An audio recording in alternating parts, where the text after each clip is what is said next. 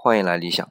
曾经我们说到过，康乾盛世结束的时候是一七九五年，到第一次鸦片战争呢是一八四零年，不到五十年时间。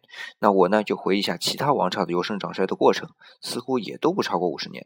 比如说明朝，成化、弘治两朝也发展到巅峰了，算是弘治十八年结束吧，一五零五年到嘉靖二十九年，一五五零年的庚戌之变，也就四十五年。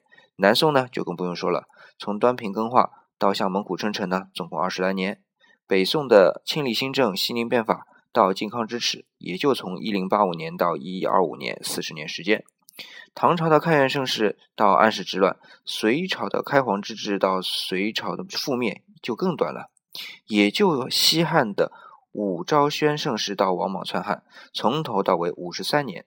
所以，我们看，无论国家有多长时间的长治久安，一旦稍有懈怠，大厦倾覆啊，只在弹指一挥间。这对于我们做人做事都有启发。